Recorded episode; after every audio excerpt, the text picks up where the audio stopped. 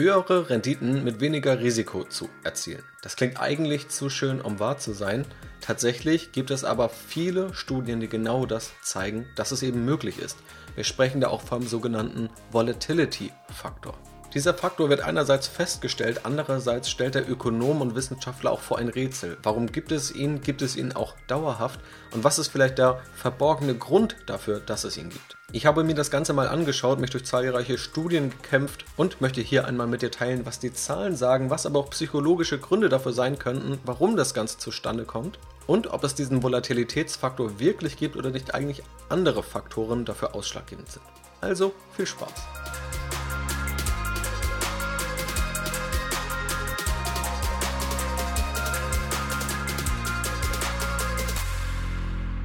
Ja, herzlich willkommen. Ich bin Janis und freue mich, dass du hier im Podcast mit dabei bist. Heute geht es um zwei der wahrscheinlich zentralsten Kennzahlen eigentlich bei der Geldanlage, nämlich Risiko oder eben auch Sicherheit und Rendite. Also was kann man irgendwie dann eigentlich mit dem Geld an Wertsteigerung, an finanzieller Rendite erzielen. Und es gibt ja ein Börsengesetz, und zwar, dass mehr Risiko tendenziell zu mehr Rendite führt, beziehungsweise auch umgekehrt betrachtet, wenn man mehr Rendite erzielen möchte, dann muss man mehr kluge Risiken eingehen. Und nun gibt es aber eine Anomalie, würde man sie bezeichnen, weil sie nicht ganz vollständig erklärt werden kann, nämlich den Volatility-Faktor, der das etwas auf den Kopf stellt, wo man nämlich in den Zahlen festgestellt hat, dass eine gewisse Gruppe an Aktien mit weniger Risiko tatsächlich gleich viel oder sogar mehr Rendite liefert. Und wir schauen jetzt einmal darauf, was dahinter steckt. Dieser Volatility-Faktor oder manchmal auch als Low Volatility oder Minimum Volatility bezeichnet, der bezeichnet Aktien, die relativ wenig schwanken. Volatility steht hier für Volatilität und die Volatilität ist letztendlich nichts anderes als die Standardabweichung eines Aktienkurses. Also, wenn jemand mal irgendwo Statistik hatte, dann wird er vielleicht die Standardabweichung wiedererkennen. Es ist letztendlich ein statistisches Maß dafür, wie stark ein Kurs eigentlich schwankt. Ein Kurs mit stärkeren Ausschlägen hat also eine höhere Volatilität. Und nach diesem Volatility-Faktor geht es eben darum, Aktien zu identifizieren, die vergleichsweise wenig stark schwanken, wo die Volatilität also gering ist. Es werden dann auch manchmal noch andere Kriterien hinzugezogen, klassische Risikokennzahlen, beispielsweise das Beta oder auch der maximale Drawdown, also der maximale Verlust in einer gewissen Periode. Zentral ist hier aber tatsächlich diese Volatilität. Und bevor wir uns aber anschauen, was hier überhaupt Überlegungen sein könnten, wollen wir einmal auf die Zahlen schauen, auf die Fakten. Und wir können uns beispielsweise einen der populärsten Indizes der Welt anschauen, und zwar den MSCI World. Dieser deckt weltweit 23 Industrienationen ab über 1500 Aktien. Und aus diesem MSCI World Universum können wir nun mal die Minimum Volatility Aktien herausschneiden. Also wir schnappen uns knapp 300 Aktien, die am wenigsten schwanken, aus dem Mutterindex MSCI World.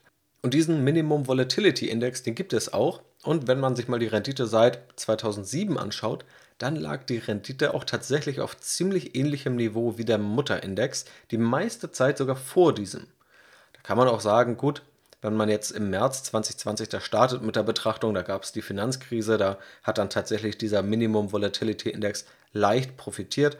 Aber auch in der Aufwärtsphase danach gab es tatsächlich deutlichere Vorteile für diesen Minimum Volatility Index. Und wenn wir da mal die Zahlen vergleichen und vielleicht noch einen Schritt weiter zurückgehen, um jetzt mal den Effekt von einer Finanzkrise etwas zu reduzieren. Dann sehen wir, dieser Minimum Volatility Index hatte gegenüber dem Mutterindex MSCI World, wo einfach nur alle Aktien drin sind, eine jährliche Rendite von 8,8% gegenüber 8,3% beim MSCI World, eine geringere Volatilität von 10,2% gegenüber 13,3%, eine bessere Sharp Ratio, die letztendlich angibt, je höher sie ist, desto besser ist das Rendite-Risiko-Verhältnis, diese lag hier bei 0,53 gegenüber 0,4 beim MSCI World und der Maximum Drawdown war ebenfalls geringer. In der Finanzmarktkrise von 2007 bis 2009 hat der Minimum Volatility Index 48% verloren vom Höchstpunkt zum niedrigsten Punkt und der MSCI World 57%. Also wir haben hier zwei Risikokennzahlen, wo dieser Minimum Volatility Index oder Faktor besser abschneidet. Das ist erstmal wenig verwunderlich. Aber auch im Rendite-Risiko-Verhältnis schneidet er besser ab. Und selbst nur wenn man die Rendite betrachtet, liegt dieser Minimum Volatility Index leicht vorne. Das war jetzt die Betrachtung von einem MSCI-Index. Aber gehen wir nochmal einen Schritt weiter. Ich will jetzt ja hier nicht irgendwelche anekdotische Evidenz gelten lassen oder mal einen Index anschauen und eigentlich ist es überhaupt nicht bewährt, sondern auch mal einen Blick in die wissenschaftlichen Studien dazu werfen. Und da gibt es auch ein Buch, das letztendlich auf einer wissenschaftlichen Studie beruht, und zwar von Pim van Fleet mit dem Titel High Returns from Low Risk. Und darin hat er auch eine ziemlich beeindruckende Grafik verpackt, wo er das Ganze zurückgerechnet hat, wo er Ende der 1920er Jahre startet, eben bis heute. Und da stellt er fest, wenn man in wenig schwankende Aktien investiert hätte, hätte man nicht nur weniger Risiko und weniger Schwankungen gehabt, sondern auch mehr Rendite. Auch hier greift aber wieder mein Kritikpunkt, denn Ende der 1920er Jahre gab es einen ziemlich großen Börsencrash und dann ist es vielleicht etwas unfair, weil man sagt, man testet diese Strategie direkt davor, weil klar, dann gewinnen die sichereren Aktien eben. Aber selbst wenn man das mal rausrechnet, dann liegen die weniger schwankenden Aktien immer noch vorne. In seiner Berechnung haben die weniger volatilen Aktien eine Rendite von 10,2% pro Jahr erzielt, die hochvolatilen lagen bei 6,4%. Der Autor Van Fleet geht auch noch einen Schritt weiter. Er sagt auch, das Ganze wird noch etwas besser, wenn man nicht nur in sichere Aktien investiert, sondern auch noch andere gängige ja, Faktoren mit dazu nimmt. Zum einen den Value-Faktor, also innerhalb dieses Kosmos der sicheren Aktien noch eher auf die günstigeren Aktien setzt und dann aber auch auf die, die zuletzt ein positives Momentum hatten. So ergänzt er das also nochmal. Das ist dann aber schon ein etwas erweiterter Ausblick. Es gibt aber auch andere Studien, abseits jetzt davon, die diesen Faktor ebenfalls untersucht haben und ihn auch belegen. Beispielsweise für den Zeitraum 1972 bis 1989 wurde er von Haugen und Baker bewiesen. Dann gab es zahlreiche Studien für den US-Markt im Jahr 1999, 2000, 2003, 2006, die das alle unabhängig voneinander belegt haben, aber auch ganz viele Studien weltweit aus dem Jahr 2007, 2008 oder auch 2009. Beispielsweise Ang und weitere Autoren haben festgestellt, dass der Effekt von 1963 bis 2003, also dem Ende ihres Betrachtungszeitraums, in den USA nachweisbar war und auch global von 1980 bis 2003 nachweisbar war. Und diese Zeiträume liegen vor allem an den Daten, die ihnen zur Verfügung standen. Also für diese maximalen Zeiträume, die sie untersucht haben, konnten sie auch dort diesen Faktor finden. Genau wie im Grunde alle anderen wissenschaftlichen Studien, die ich mir dazu angeschaut habe. Das heißt, zahlenseitig scheint das tatsächlich ziemlich solide. Die spannende Frage ist jetzt natürlich aber, wie kommt das Ganze denn? Also warum kann es so sein? Was sind sachlogische Gründe, warum dieser Faktor und diese Aktien jetzt so stabil funktionieren und vielleicht auch einfach ein besseres Rendite-Risikoprofil haben? Und da gibt es unterschiedliche Erklärungsansätze, die größtenteils verhaltensökonomisch, also vor allem psychologisch geprägt sind. Aber auch eine Studie, die sagt, im Grunde ist es gar nicht dieser Volatilitätsfaktor, über den wir hier sprechen, sondern ein ganz anderer. Und das ist ebenfalls sehr spannend. Schauen wir erstmal auf diese verhaltensökonomischen Effekte. Und da gibt es vier Erklärungsansätze, die ich da vor allem gesehen habe. Zum einen den Lotterieeffekt. Menschen tendieren dazu, Wetten einzugehen, bei denen ein kleiner möglicher Verlust einem hohen möglichen Gewinn gegenübersteht. Also wie beim Lottospiel. Ich kann wenig Geld ausgeben für ein Los, das kostet nicht viel Geld, aber wenn ich gewinne, dann gewinne ich enorm viel Geld. Natürlich ist es nicht rational, Lotto zu spielen, weil im Durchschnitt verliert man Geld, aber einige Aktien, die hoch volatil sind, die stark schwanken, die können eben einen Charakter haben wie Lotto spielen. Dann zweitens haben wir oftmals eine falsche Repräsentation.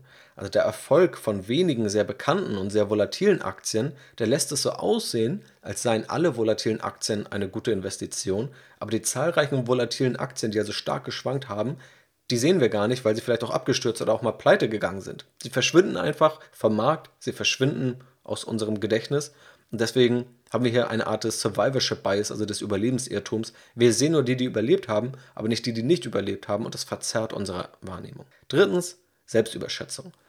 Anleger neigen tendenziell zur Selbstüberschätzung. Gerade bei volatilen Aktien ist es so, dass Meinungen stärker auseinandergehen. Also bei weniger volatilen Aktien, das sind vielleicht sicherere Aktien wie Coca-Cola, irgendwelche Konsumgüterhersteller, die einfach ein weniger schwankendes Geschäft und irgendwo auch ein prognostizierbares Geschäft haben.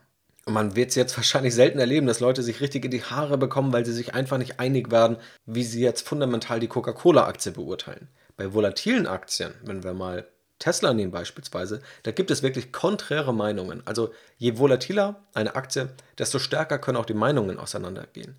Und optimistische Meinungen können aber eher ausgedrückt werden, nämlich durch einen Aktienkauf wenn ich aber der Meinung bin, ich bin nicht von einer Aktie überzeugt, dann müsste ich eine Aktie im Grunde leer verkaufen. Aber das machen natürlich deutlich weniger Anleger. Also wir haben hier stärker die optimistischen Meinungen repräsentiert. was dann eben auch volatile Aktien teurer machen könnte als weniger volatile. Und der vierte Ansatz ist Aufmerksamkeit. Weniger schwankende Aktien werden sowohl von Anlegern als auch in der Forschung tatsächlich weniger beachtet und daher möglicherweise auch einfach weniger gekauft. Das sind also vier unterschiedliche Erklärungsansätze, die ich in Summe relativ nachvollziehbar finde, die sich in meinen Augen auch so am Markt beobachten lassen. Und nun gibt es aber noch eine fundamentale Erklärung aus dem Jahr 2016 von Novi Marx, der ein Paper veröffentlicht hat mit dem Titel Understanding Defense Equity, also im Grunde defensive Aktien verstehen. Und er sagt, dass es diesen Volatilitätsfaktor eigentlich gar nicht so richtig gibt, beziehungsweise dass es ein Trugschluss ist zu glauben, dass Aktien nur weil sie weniger schwanken eine bessere Rendite liefern, sondern dass diese Effekte und diese Zahlen, die wir beobachtet haben und die auch viele Studien beobachtet haben, darauf zurückgehen, dass man, wenn man auf eher volatile Aktien setzt, ein bestimmtes Segment an Aktien ausschließt, das historisch für schlechte Renditen gesorgt hat und den Durchschnitt runtergezogen hat. Das sind kleine, unprofitable Wachstumsunternehmen.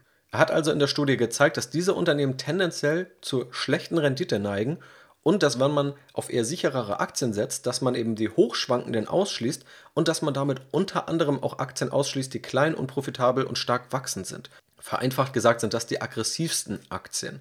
Und wenn man diese Aktien ausschließt, dann ist dieser Volatilitätseffekt kaum noch zu beobachten. Um das auf den MSCI-Index zu übertragen, könnte das bedeuten, dass es eigentlich nicht notwendig ist, aus diesem MSCI World, diesen 1500 Aktien in etwa, die 300 rauszuschneiden, die am wenigsten schwanken, sondern vielleicht könnte man umgekehrt vorgehen. Man nimmt die raus, die klein sind, unprofitabel und wachsen. Beziehungsweise Wachstumsunternehmen gilt in der Forschung oft als Unternehmen mit hoher Bewertung, weil dann eine hohe Wachstumserwartung in dem Kurs steckt. Und wenn man aber hier womöglich die 200, 300 Unternehmen rausnimmt, die am ehesten in diese Richtung tendieren, dass man dann das gleiche Ergebnis hätte, was man eben auf diesen Volatilitätseffekt zurückführt. Das Schöne ist aber, wir haben hier im Grunde einmal diese verhaltensökonomischen Erklärungen und wir haben nochmal diese fundamentale Erklärung, die sagt, eigentlich ist es nicht der Volatilitätsfaktor, sondern es ist das Ausschließen von einer bestimmten kleinen Gruppe an Aktien. Beide gehen aber Hand in Hand, weil ja diese verhaltensökonomischen Erklärungsansätze ganz gut erklären, warum gerade diese Aktien, diese aggressiven Aktien, womöglich zu sehr von Anlegern gekauft werden oder auch tendenziell zu teuer bewertet sind. Bei diesen Gesetzmäßigkeiten sollte man noch etwas vorsichtig sein, weil das gibt auch mal Jahre, da ist das anders. Das sind jetzt langfristige Tendenzen, die da beobachtet werden, aber es kann natürlich auch mal Jahre geben oder auch mal Einzelfälle, wo tatsächlich genau diese Aktien auch gut abschneiden können. Aber wenn man sich gerade auf die Suche begibt nach genau diesem Aktiensegment, vielleicht kleinen Aktien, die unprofitabel sind, die auch teuer bewertet sind, dann sollte das ein Anlass sein, noch kritischer hinzuschauen und noch kritischer zu sein, wenn man in eine solche Aktie investieren möchte. Was ist also das Fazit? Lohnt es sich, auf sichere Aktien zu setzen oder auch auf diesen Volatilitätsfaktor zu setzen? Und tatsächlich ist dieser finanzwissenschaftlich sehr gut belegt und auch sehr beständig. Seine größte Herausforderung, wenn man so will, ist dieser Bruch mit der gängigen Finanzmarktlogik, nach der weniger Risiko eigentlich auch zu weniger Rendite führen sollte, was man hier noch nicht beobachten kann. Und so habe ich es bisher auch immer in meiner Academy gehandhabt, wo ich auch ganz explizit auf diesen Faktor und auch auf andere Faktoren geschaut habe, welche Sinn machen, welche keinen Sinn machen und was man sich davon versprechen kann. Und da gehe ich bei diesem Faktor vor allem davon aus, dass man damit Risiko reduzieren kann. Es kann sein, dass er Rendite steigernd wirkt, davon würde ich aber nicht zwangsweise ausgehen. Ich würde das eher hier aus Risikosicht ins Auge fassen. Die Erklärungsansätze sind vor allem verhaltensökonomisch, aber es zeigt sich eben auch, dass man das Ganze anders umsetzen kann. Beispielsweise bei der Einzelaktienauswahl muss man womöglich nicht zwangsweise weniger Volatilität wählen, außer man möchte das Depot insgesamt sicherer aufbauen, was ja auch völlig okay ist, sondern wenn man kleine, teure und hoch bewertete unprofitable Aktien ausschließt oder niedriger gewichtet, dann kann das den gleichen Effekt haben. In jedem Fall damit aber ein ziemlich spannender Faktor, einfach weil er diese Anomalie darstellt, weil es ja ein paar unterschiedliche Erkenntnisse gibt und einige, die ja, aus der Psychologie stammen und die man vielleicht selber auch bei sich beobachten kann, wenn man mal anschaut, wo die Aufmerksamkeit mal hingeht und auf welche Aktien sich auch der Großteil der Medienlandschaft fokussiert. Ich hoffe aber, dass damit für dich klar geworden ist, was hinter diesem Volatilitätsfaktor überhaupt steckt, was Vorteile davon sind, was auch Fragen sind, die dabei aufkommen und was aber auch die Erklärungsansätze sind, weil das ist immer einfach, einfach nur ein Faktor oder irgendetwas zu identifizieren, was mal für eine gewisse Zeit mehr Rendite oder weniger Rendite geliefert hat. Aber das Ganze dann auch mal wissenschaftlich anzuschauen, wo es also wirklich um Jahrzehnte geht, wo es auch um unterschiedliche Aktienmärkte und unterschiedliche Länder geht und wo auch andere Faktoren rausgefiltert werden. Das ist dann nochmal viel weiter, das ist nochmal viel solider. Und dann aber auch diese sachlogische Frage. Also, was sind logische Ansätze, warum es dazu kommen kann?